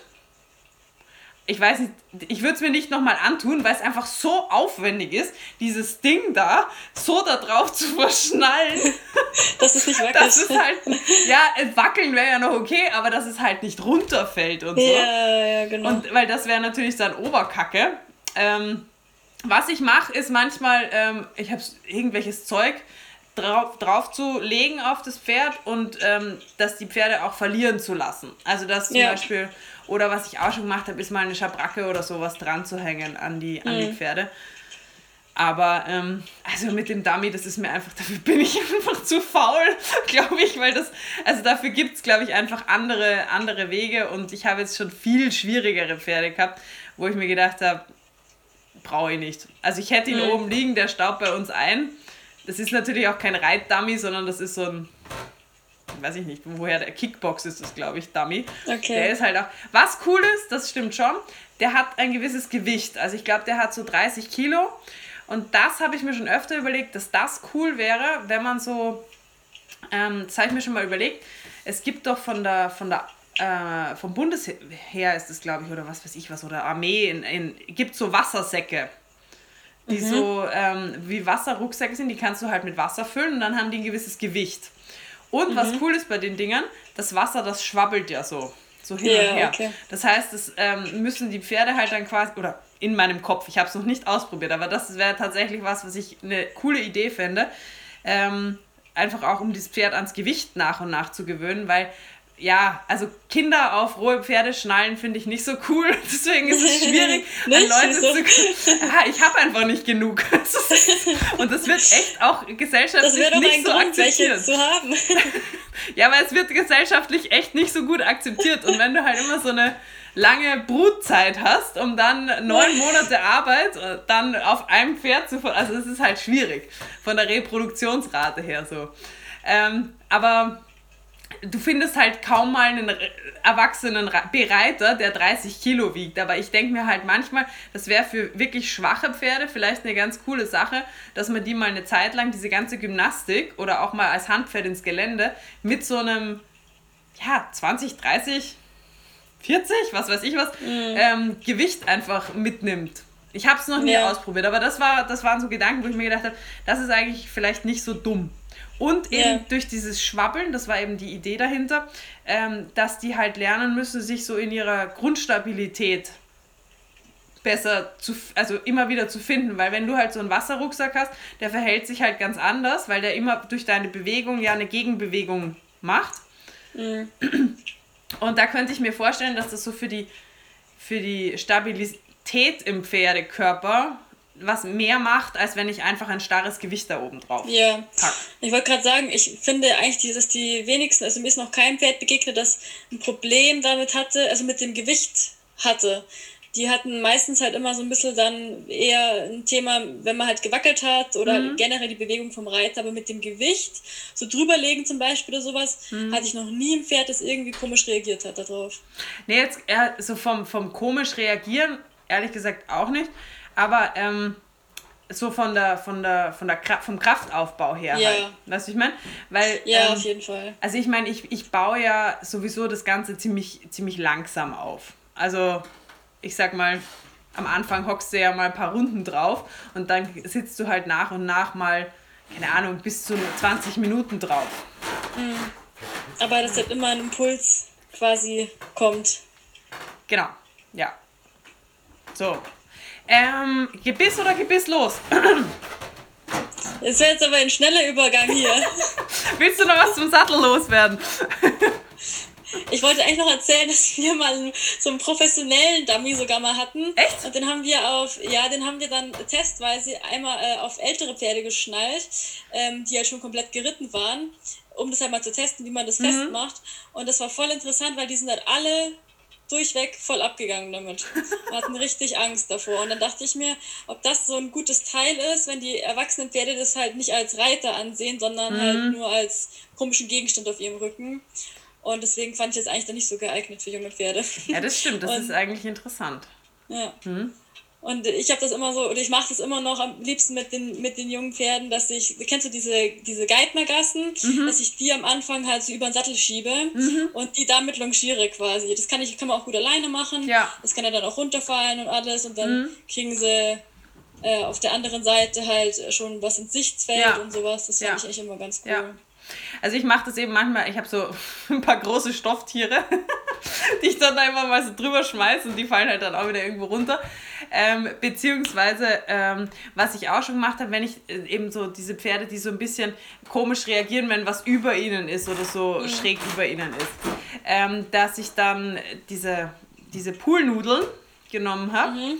und die ähm, aber aufrecht hingetan habe an, ans Pferd. Idee, ja. Und die wackeln ja. dann auch so ein bisschen hin und her, aber ähm, halt nicht so, also die, die sind halt null Gewicht, ja, aber ähm, ich weiß gar nicht mehr, wie ich sie da verschnallt. Ich glaube, die hatte ich an den Steigbügeln irgendwie verschnallt. Da sind ja. die, genau, durch den Steigbügel irgendwie. und an dem Steigbügel Riemen befestigt. Und dann sind mhm. die halt so quasi wie wie Beine da so runter und halt aber noch über das Pferd drüber gewesen. Ja, das ist auch eine gute Idee, ja. Genau. Ja, man muss nur kreativ sein. Ja, also im Grunde genommen ist es ja, e-, also was heißt egal, aber ich glaube, es ist halt viel einfach diese Gewöhnung, dass man, dass einen da was berührt, dass halt da mal was wackelt, ähm, dass vielleicht mal was an den Bauch andotzt, wie du schon mit dem Steigbügel gesagt hast. Das, ja. das finde ich auch, also mache ich auch. Wenn ich da jetzt sehr, sehr, sehr empfindliche Pferde habe, was das, oder wenn die so rausstehende Ellbogen haben teilweise oder noch so sehr kantig sind, ähm, dann habe ich das manchmal so gemacht, dass ich den einfach so Western, also ich habe so dicke Western-Lederbügel und die habe ich dann einfach da reingeschnallt, dann wackelt auch was, aber. Ähm, aber es ähm, tut nicht weh. Es tut halt nicht weh, genau. Ja. Ja, ja so. So, Gebiss oder gebisslos? Ja. also ähm, mittlerweile mache ich es ganz gerne vierzügig tatsächlich, mhm. ähm, dass ich am Anfang sowieso immer erst das Gebiss halt einfach so zum Spazieren führen, mhm. zum Spazieren laufen mit einbaue, halt einfach passiv, dass es sich dran gewöhnt und da ähm, möglichst ruhig bleibt im Maul. Mhm. Ähm, und dann auch die Zügelführung halt erst am Kappzaum, äh, dass es halt äh, da einfach schon so ein bisschen die Zügelhilfen kennenlernt. Mhm. Und dann würde ich halt den zweiten Zügel dazu machen und den halt dann einfach vierzügig schon führen mhm. und ähm, ja, das dann auch beim Reiten. Also ich finde, manche Pferde, bei manchen Pferden ist es, die jetzt relativ unempfindlich sind im Maul zum Beispiel, ist es wahrscheinlich gar nicht so notwendig. Das geht mhm. dann auch ganz gut mit Halsring und ähm, und normaler Trense, aber gerade bei Pferden, die so ein bisschen sensibler sind oder halt die Lusitanos vor allem, mhm. die eher so, eher so ein bisschen äh, empfindlich sind bei, bei allem, äh, finde ich das eigentlich eine ganz gute Möglichkeit, die ans Gebiss und an die ja. zu, zu gewöhnen. Ja. Was machst du, wenn die so wahnsinnig ähm, unruhig sind am Anfang im Maul mit dem Gebiss? Ja, schwierig. Also ähm, ich finde, wenn das Gebiss relativ lange einfach nur so unbenutzt im Maul liegt, ja dann habe ich damit eigentlich ganz gute Erfahrungen gemacht. Allerdings, wenn es einmal drin ist, dass sie irgendwie einen Stress mit dem Gebiss verbunden haben, dann ist es wahnsinnig schwierig, dieses Klappern wieder wegzubekommen. Ja. Ähm, ich weiß aber, dass es Trainer gibt, ich weiß nicht, ob du das auch machst, die ähm, erstmal so ein Gebissverständnis entwickeln im Pferd, also mit Abkauübungen, mhm. mit speziellen und so für extra für Jungpferde. Ähm, dass sie da das Gebiss halt von Anfang an ein bisschen besser schon mhm. akzeptieren. Ähm, ja, mache ich jetzt nicht. Ich lasse es halt einfach möglichst lange einfach passiv im Maul liegen. Ja. Also mache ich jetzt auch nicht. Ich wüsste jetzt keine speziellen Abkauübungen für, für Jungpferde. Also ich reite ja normal jetzt mittlerweile immer wieder gebisslos an. Und wenn ich die daran gewöhne, ich gewöhne die aber immer ans Gebiss, wenn ich die Zeit habe, beziehungsweise wenn ich irgendwie gerade was im Maul völlig ähm, am, am Zahnen ist oder ansonsten irgendwas. Mhm. Ähm, aber was ich gerne mache, ist einfach die, denen das Gebiss reinzugeben und denen dann zum Beispiel ihr einfach ihr, ihr Abendessen oder ihr Frühstück zu geben. Okay. Mhm. Und ähm, A, verbinden sie es dann meistens schon mit was ziemlich Positivem. Oder was ich jetzt, ähm, was ich auch ganz gut finde, ist einfach denen dann so ein, also gerne ein Mesh zu geben, weil die dann ein bisschen wie, wenn die das so ein bisschen zuzeln müssen. Mhm. Ähm, ganz viele Pferde können nämlich am Anfang mit dem Gebiss überhaupt nicht trinken oder halt auch eben kein Mesh aufnehmen. Das kommt dann immer auf der Seite wieder alles okay. raus. Ähm, und das, wenn sie lernen, dann lernen sie halt, finde ich, so ein bisschen das, das so anzusaugen, also wirklich auch zuzumachen, weil beim, beim Fressen heißt das halt manchmal so, dass die, dass die sehr offen kauen und dann kauen sie zwar mords wie, aber dann fliegt alles wieder auf, in allen Richtungen raus. Yeah. Und ähm, was ich jetzt nicht mache, ähm, das habe ich, also ich glaube, das gibt ja auch einige Trainer, die die dann einfach quasi äh, auch Heu fressen lassen und so damit. Das mache ich jetzt nicht, weil ich einfach finde, dass das A, das wickelt sich halt dann immer alles da drum rum und wenn die sehr knatschig sind beim Kauen, dann kann dir das halt wirklich passieren, dass die sich da alles äh, wund kauen, weil die so, okay. weil die so lange da versuchen, irgendwas zu kauen und überhaupt nicht zu Rande kommen. Yeah. Also, ich, das finde ich dann wieder so, so ein bisschen bisschen übertrieben. Aber ja. was ich gut finde, ist wirklich ähm, einfach denen vorm Frühstück und vorm Abendessen, die kriegen bei mir zweimal am Tag Kraftfutter und bevor sie rauskommen, dann kriegen die halt ähm, das Gebiss rein, dann gibt es das Frühstück und dann gibt man es wieder raus und dann gehen sie auf die Koppel. Und am mhm, Abend ja, halt das, das, dasselbe. Das ist eine gute Idee, ja. ja. Also ich kenne zum Beispiel eine, eine Trainerin, die ähm, macht ja diese Gebissgewöhnung, die ich jetzt meinte, mhm. macht das so, dass sie halt das, ähm, dem Pferd das Gebiss äh, also die Trense anzieht, mhm. wartet, bis die ruhig sind im Maul und sie dann runternimmt. Mhm. Und dann dasselbe halt wieder. Also das ist wie so eine Konditionierung quasi. Mhm. Ähm, ja, habe ich aber jetzt noch keine Erfahrungen mit. Weiß ja. nicht. Okay, nice, interessant. Also ich meine, im Grunde genommen macht man ja so, also vielleicht nicht so konditioniert, aber so ähnlich ein bisschen, dass man das Pferd halt ja nicht stundenlang mit dem Gebiss stehen lässt, sondern quasi wartet, bis es sich wieder halbwegs hat und beruhigt hat und dann tut man es ja normalerweise auch wieder raus. Aber was ich noch kenne, das mache ich manchmal bei Pferden, die eben so extrem beißig sind am Gebiss oder so unruhig, jetzt unabhängig davon, ob das ein Jungpferd oder ein altes Pferd ist, ähm, dass ich viele Pferde halten das ja überhaupt nicht aus, wenn du mit der Hand einfach das Gebiss so hältst, ohne dass du irgendwas machst. Und ähm, dass ich einfach übe mit denen, wenn meine Hand da dran ist und wenn ich einfach nur da bin und das Gebiss so ein bisschen ruhig halte, in dem Moment, wo sie halt den Kopf am Anfang nur ruhig halten, weil die meisten kauen ja ziemlich unruhig, aber die meisten versuchen ja dann auch, sobald ich meine Hände da links und rechts habe, den Kopf irgendwie wegzuziehen oder irgendwie zu zucken oder so. Und das mache ich dann oft so, da nehme ich dann auch so gern den, den ähm, wie heißt das Ding, Nasenriemen oder mhm. den, den hannoveranischen Riemen einfach mit in die Hand, damit ich einfach nur quasi mitgenommen wäre, wenn das Pferd irgendwas macht und ich bleibe eigentlich ziemlich passiv, bleibe aber an dem Gebiss mit, dem, mit der Hand dran und das stört ja viele Pferde schon. So, das ist so ein bisschen, nicht einmal Druck, aber so, dass es so ein bisschen ruhiger liegt. Und in dem Moment, wo die ruhig sind, gehe ich halt weg mit der Hand und nehme halt, yeah. nehme halt yeah. mich zurück. Und ähm, das finde ich funktioniert total gut, wenn du so Pferde hast, die einfach so unruhig sind mit diesem. Bei der Handarbeit zum Beispiel hast du es ja auch oft, wenn du da den, den Kontakt aufnimmst, dass die Pferde dann erstmal anfangen, so ein bisschen so, so rumzubeißen mhm. auf dem Gebiss quasi oder sich sofort zurückzuziehen. Jetzt eskalieren gleich meine Katzen. ja, also das mache ich, aber das mache ich jetzt eigentlich nicht per se immer mit einem Jungpferd, sondern das würde ich halt einfach machen, wenn es wenn es reinpasst, sozusagen. Ja, okay. Ja. Genau, so. Ähm, jetzt habe ich noch die Umfragefragen. Vier Stück. Mhm. Einfach so aus deiner Erfahrung raus, was dir als erstes dazu einfällt. Ich meine, pauschal kannst du es eh nicht sagen, aber ja, einfach mal so, was dir dazu in den Sinn kommt. Ähm, häufigste Frage war, was sind deutliche Zeichen von Überforderung und wie gehst du damit um? Also beim Jungpferd am besten äh, gar nicht erst überfordern. am besten, wie ich vorher schon gesagt habe, eigentlich nur positive Erfahrungen möglichst äh, sammeln lassen ja. ähm, und halt gar nicht erst so zeitlich gesehen so lange zu arbeiten oder so lange zu machen, dass es halt überfordert wird oder auch mhm. so viel Druck zu machen, dass es überfordert wird, da würde ich wirklich schauen, lieber weniger, lieber weniger machen und man hat das Gefühl, oh, es war jetzt vielleicht zu wenig und dann lieber einen Tag nochmal dranhängen, ja.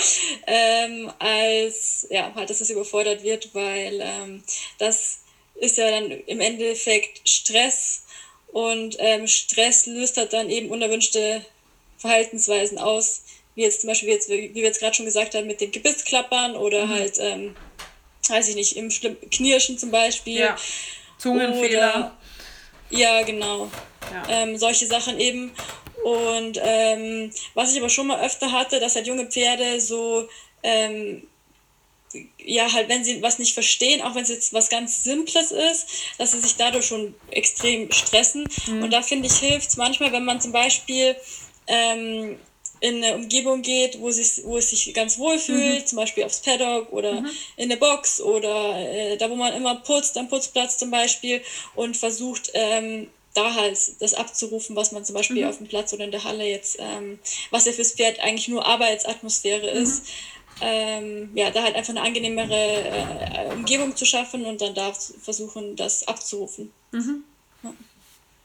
ja, ich kenne auch, habe ich jetzt selber noch nicht so viel Erfahrung damit, einfach aus dem Grund, weil ich noch nie ähm, das Vergnügen hatte, quasi ein Jungpferd aus der Herde raus ähm, an, anzureiten.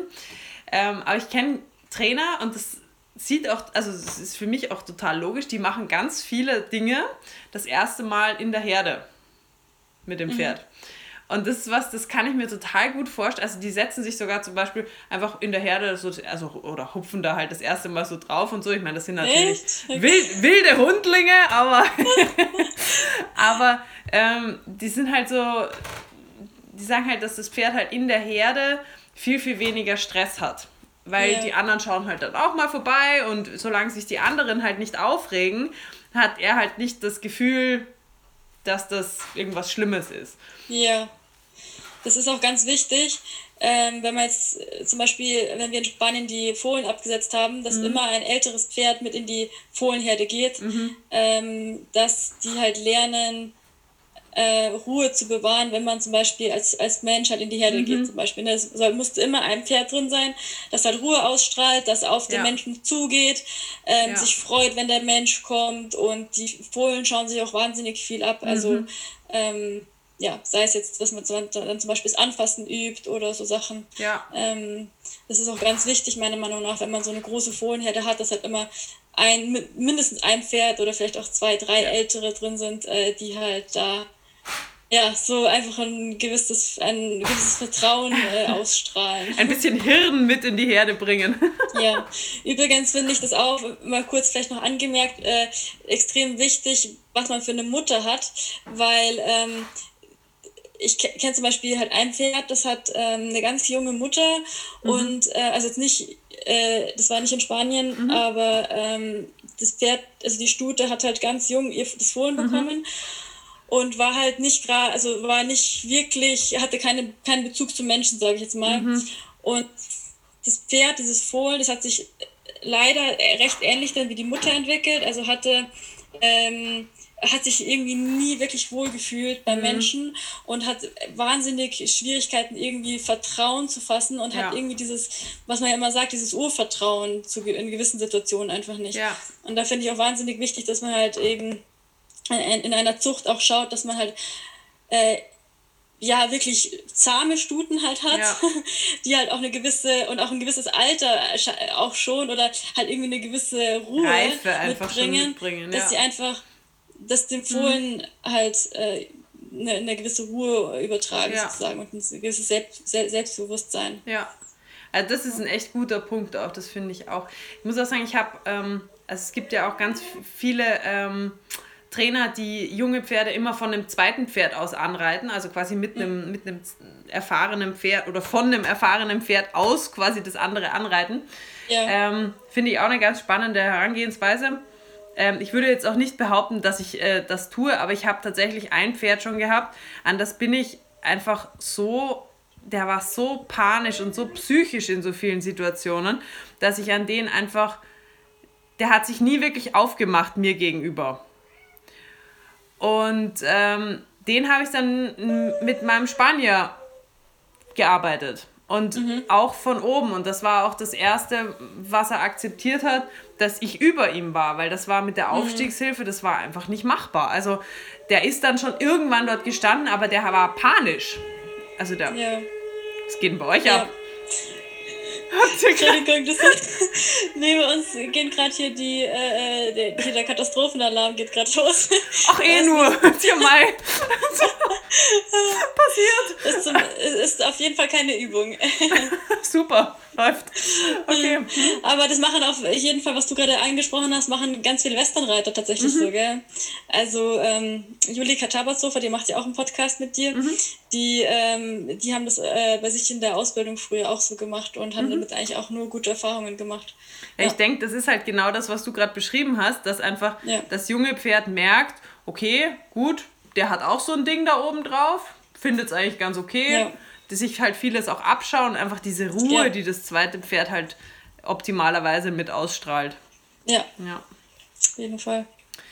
Ähm, das Thema hat, das kommt immer wieder. Das hatten wir ja letztes Mal auch schon bei der Handarbeit, aber beim Jungpferd, ja, die orale Phase bei Pferden oder Junghengsten.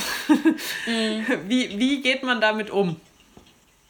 Also da muss man glaube ich, unterscheiden, ob es halt jetzt wirklich ein Jungpferd ist, das sich halt in der mhm. oralen Phase befindet, wegen äh, auch, auch mit äh, Zahn, mhm. äh, äh, Zahnwechsel und so weiter und so fort. Das dauert ja hoffentlich dann nur ein paar Wochen und ist halt nicht so ähm, lang anhaltend und schon fest installiert wie jetzt bei älteren Pferden. Ja. Ähm, wo man ja, wo wir, ich habe ich auch nicht wirklich eine Lösung für. da bin ich echt auf deine, auf die anderen Trainer gespannt, ob es da noch jemanden gibt, ähm, der da wirklich äh, den ausschlaggebenden äh, Tipp dann hat. Ähm, aber wenn ich jetzt ein Jungpferd habe, wo ich merke, okay, der ist im Zahnwechsel, der will am liebsten jetzt alles in den Mund nehmen mhm. und darauf rumkauen und sowas, würde ich persönlich einfach schauen, dass ich dann für diese paar Wochen halt ähm, einfach gewisse Reize auch wegnehme, mhm. damit es halt nicht ins, in so ein Schnappen ausartet. Ja. Ähm, heißt also, ich weiß jetzt nicht, also wenn ich jetzt zum Beispiel anbinde und der, der kaut auf dem Strick rum, würde ich halt, würde ich jetzt den dafür nicht bestrafen oder so, sondern ich würde ja. halt schauen, vielleicht, dass ich den Strick irgendwie ein bisschen anders verstecke oder was, dass es halt ja. da nicht einfach immer dran rumkauen ja. kann. Ähm, eventuell würde ich auch für ein paar Wochen dann auf Handarbeit verzichten, ja. wenn es da immer in den Zügel äh, beißen will.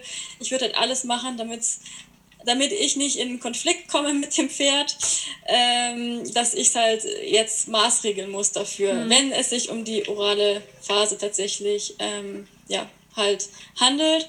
Und ich würde halt schauen, ähm, dass es halt in seinem Lebensraum, äh, in der Box, Paddock oder wo auch immer auf der Koppel, ähm, halt genug äh, Sachen hat, an denen es halt rumknabbern kann. Also mhm. Äste oder Spielzeug oder sonstige Dinge, ja. ja. Ja, das ist noch ein guter Punkt, ja. Ähm, und dann die letzte Frage dazu, die Wachstumsphasen. Wie gehst du darauf ein? Wie passt du da dein Arbeitspensum an? Gerade wenn du Berittpferde hast, was, wie stellst du die Pferde dann ganz weg? Was sind da so deine Erfahrungen? Mhm. Also ist ganz witzig, weil ich hatte oder ich habe äh, erst gerade ein Berittpferd, das hatte jetzt äh, eine Wachstumsphase mhm. wahrscheinlich. Das war ähm, immer mal wieder lahm. Es war erst mhm. vier Jahre alt, wurde noch nie gearbeitet mhm. und ähm, ja, wir hatten auch Tierärzte drauf schauen lassen, aber es mhm. konnte halt auch keiner sagen, weil es war immer, sah es irgendwie anders aus.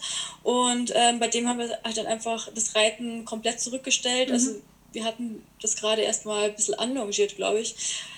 Ähm, und wir haben es dann tatsächlich so gemacht, dass wir ganz viel vom Boden aus gearbeitet mhm. haben. Äh, Longieren zum Beispiel ging an manchen Tagen auch wirklich gar nicht mehr. Also da war es ja dann so, hat, hat so gehumpelt. Ähm, ja, dass wir halt eigentlich nicht longieren konnten. Und dann, das stand halt Gott sei Dank im Offenstall. Das finde ich halt ganz wichtig, dass da trotzdem noch genug mhm. Bewegung äh, einfach geboten ist. Also da ist es eher ungünstig, wenn man das jetzt in der Box stehen hat, aber ein Jungpferd sollte generell eigentlich jetzt nicht ja. zu viel in der Box stehen.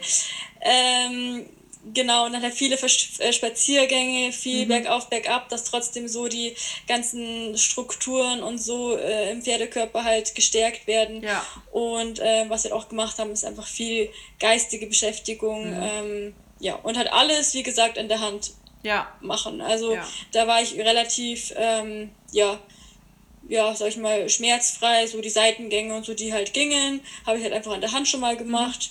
Mhm. Äh, Im Schritt, viel Schrittarbeit einfach und im Trab und so erstmal komplett weggelassen. Ja. Und ähm, jetzt nach ein paar Monaten äh, scheint es so, als würde es wieder gehen. Ja. Ohne dass wir irgendwas gemacht haben, ja. ja. Ganz wegstellen würde ich es nicht. Also ich würde es auf jeden Fall noch ein bisschen äh, ja, beschäftigen, aber halt einfach angepasst. Ja. Also ich meine, die, die, die Option von von wirklich ganz wegstellen hast du ja, sag ich jetzt mal, ist, finde ich auch in den meisten Fällen gar nicht so notwendig, weil das ist ja schon krass. Also wenn die wirklich, wenn du wirklich siehst, dass die halt Gangbildveränderungen im Sinn von fast schon lahm haben durch, die, durch den Wachstum, dann ist es nochmal was anderes vielleicht. Aber ähm, ich habe halt oft Pferde, die zum Anreiten da sind und dann denkst du auf einmal so, oh, okay, alles klar, gefühlt bist du über Nacht hinten 30 Zentimeter gewachsen und vorne noch gar nicht. Und ich finde, da kann man halt dann einfach andere Dinge machen. Ich nehme die dann halt gern mal auch schon auch mit Sattel, aber dass sie das halt auch haben, mal mit als Handpferd ins Gelände oder so, wo sie halt einfach nur mal geradeaus ein bisschen laufen müssen und hast ja auch trotzdem, du hast ein Training, du hast eine Gewöhnung dabei, aber ich finde, gerade wenn die hinten so extrem überbaut sind, sich dann da drauf zu setzen, wird nicht dazu führen, dass sie ein gutes Bewegungsmuster lernen, denke ich mir immer. Also, ja, und auch, dass sie sich halt wohlfühlen. Ich kann mir ja. das auch immer, ich stelle mir das auch immer sehr ähm, unangenehm dann für so ein Pferd vor. also ich kann mir das gut vorstellen und ich muss sagen, ich weiß, ich weiß es tatsächlich noch, als ich gewachsen bin, haben mir immer die, Füß, die Fußsohlen so wehgetan. Ähm, weil das sich halt alles gedehnt hat. Und das ist echt unangenehm. Also es ist wirklich, ja. und ich weiß, dass ich noch, dass wir einige Kinder auch in meiner Klasse hatten, die wirklich richtig Schmerzen auch in den Beinen und so hatten, weil die einfach ja. sehr schnell dann gewachsen sind. Und ich denke mir dann so, wir heulen als Mensch rum und beim Pferd hocken wir uns dann halt drauf. Also genau. nicht so geil. Jetzt kommt noch meine absolute Lieblingsfrage. Wem würdest du ein Jungpferd empfehlen und wo würdest du unbedingt davon abraten? Ähm, also abraten würde ich auf jeden Fall Menschen, ähm, die noch nie was mit Pferden halt zu tun hatten. Aber die wenigsten werden, werden sich dann hoffentlich für einen, irgendwie ein Jungpferd wünschen. Ähm, generell für Menschen, die halt eher ungeduldig sind und so in sich so gestresst. Mhm. Gibt es so Menschen, die sind immer so aufgeregt und so zappelig.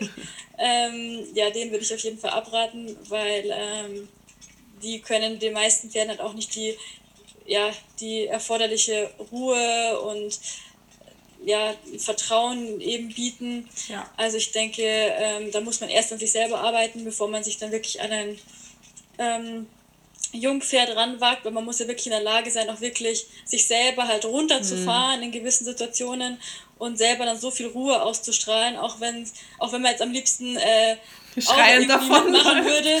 Genau. Aber da muss man wirklich extrem mhm. cool bleiben, dass ja. das junge Pferd überhaupt irgendwie eine Orientierung hat. Ja. Ähm, genau, und ich würde auch Menschen abraten, die halt nur aufs Reiten fokussiert sind. Mhm. Es gibt Leute, die ja, kaufen sich halt Pferde, um oder ein Pferd, um mhm. einfach reiten zu wollen. Da denke ich, ist auch ein älteres, das halt schon geritten ist, wahrscheinlich dann die bessere Wahl als jetzt ein mhm. rohes Pferd oder ein Jungpferd, ähm, weil ich da schon viel, viel Zeit in erstmal Bodenarbeit investieren würde ja. und ähm, so weiter. Ähm, generell sage ich auch immer, dass man sich dann ein Jungpferd, eigentlich sollte man sich kein Jungpferd anschaffen, wenn man äh, ja halt nicht allzu viel Ahnung jetzt von Pferdeausbildung mhm. hat. Wobei ich sagen muss, ähm, wenn man das Geld hat und auch die Zeit hat, ähm, sich mit dem Pferd zu beschäftigen und wenn man sich einen Trainer eben ja. leisten kann, äh, dass der einen dann eben unterstützt ähm, nebenher äh, und eben wenn man halt selber dann genug Zeit mitbringt und äh, Geduld und sich mit dem Pferd viel beschäftigen will, mhm. dann denke ich, spricht da auch nichts dagegen. Also ja. ähm, ich kenne viele Leute, die äh, jetzt nicht super gut reiten können, die sich aber ein Jungpferd gekauft haben mhm. und das auch alleine tatsächlich angeritten haben, was auch mhm. super gut gegangen ist, weil die einfach äh, im Vorfeld über ein paar Monate einfach eine total tolle Verbindung mhm. äh, hergestellt haben zu dem Pferd und ähm, von daher denke ich, da spricht da dann auch nichts dagegen. Ähm, Fakt ist halt einfach, dass man sich bewusst sein muss, dass ähm, wenn man vor ein Problem kommt, dass man halt nicht zu lange dann alleine versucht, mhm. daran rumzudoktern, sondern dass man halt dann wirklich ja. äh, schaut, dass man sich halt Hilfe suchen kann oder ja. Hilfe sucht eben. Ja. Also ich finde auch, ich sehe tatsächlich das Problem weniger darin, das Pferd an den Reiter, also dieses Anreiten, dieses an den Reiter gewöhnen oder an das, diese Gewöhnung, da sehe ich tatsächlich weniger ein Problem darin. Das habe ich wirklich schon bei vielen Leuten gesehen, dass die das auch, ohne dass sie das jetzt gelernt hätten oder so wirklich toll den Pferden beigebracht haben oder nahegebracht haben. Ähm, wo ich allerdings wirklich fast immer dann ein Problem sehe, wenn man das noch nie gemacht hat, ist das Pferd ähm, an die Hilfen zu bringen. Also dem Pferd die Hilfen zu erklären. Ähm, also ein Reitpferd daraus zu machen. Nicht ein Pferd, das den Reiter halt trägt und akzeptiert ja. und vielleicht halt Schritt, Trab, Galopp irgendwie an das, also man kommt gefühlt in der Gangart, die man möchte, an den Punkt, den man möchte. Aber da, also wenn ein gerittenes Pferd hast, hängt ja da viel mehr dahinter, wie du vorher gesagt hast, dass ähm, das Pferd den biegenden Schenkel annimmt, die, die, die stellende und, und, und öffnende Zügelhilfe und so weiter und so fort. Ähm, und da sehe ich leider dann ganz oft, dass die Pferde super brav ihren Reiter tragen, aber ähm, dass eben das Pferd nicht wirklich durch den Körper nach vorne läuft, eben doch nicht wirklich frei vorwärts läuft, dass ja. es nicht an den Zügel rangeht, dass es ähm, sich halt doch nicht wirklich lenken lässt, dass es sich auch nicht, ähm, ich finde es ist auch wichtig, dass ein Pferd sich auch mal, ich bin jetzt nicht der Typ, der das Pferd ständig an allen Gefahren vorbeidrückt, aber ich finde es ist schon wichtig, dass das Pferd sich vor allem wenn ich mit dem im Gelände unterwegs bin, auch mal ähm, unter Druck an der Situation vorbeibringen lässt. Also so an den ja. Hilfen steht, dass ich sagen kann, okay, ähm, du musst da jetzt gerade vorbei, weil, keine Ahnung, da kommt jetzt ein Bus und du kannst jetzt einfach nicht zwei Meter weiter nach innen springen, weil dann kleben wir in diesem Bus drinnen. Ja? Mhm. Und ähm, ja, also da, da sehe ich dann eher das größere Problem, ehrlich gesagt. An die Gewöhnung, da finde ich, gibt es ganz viele Freizeitreiter, die ihre Pferde super, ich nenne es jetzt mal, angeritten haben. Aber dieses an die mhm. Hilfen stellen und wirklich ein Reitpferd daraus machen, dass dieses Hilfenkonzert versteht, wie du das vorher ja auch so schön gesagt hast, da braucht man, finde ich, wirklich einen Trainer. Ja, das stimmt. Und das hat dann auch über, eine, über einen längeren Zeitraum. Damit ist es ja. ja auch nicht in ein paar Wochen dann getan. Amen. Amen. Damit können wir diesen Podcast beenden. ja, nee, es ist tatsächlich so, die meisten ja. Leute können dann sogar noch ganz gut oder viele wissen dann auch, dass irgendwas nicht richtig läuft. Die können dann das mhm. Gefühl beschreiben, mhm. äh, aber wissen halt dann nicht, wie man es dann korrigiert oder halt äh, ja. am besten umsetzt. Ja. ja. Na, sehr schön. Silvi, tada, wir sind wieder mal durch. ja, cool. Dann vielen Dank, dass ich dabei sein durfte. Sehr, sehr gerne. Vielen, vielen Dank dir. Danke dir. Vielen, vielen Danke dir. Es ist spät. es ist schon spät. es ist spät. Wir gehen jetzt ins Bett. Wir ja. gehen jetzt ins Bett. Also, vielen, vielen Dank, Silvi, und ich freue mich schon aufs nächste Mal. Gell? Danke. Also, Tschüss. Baba.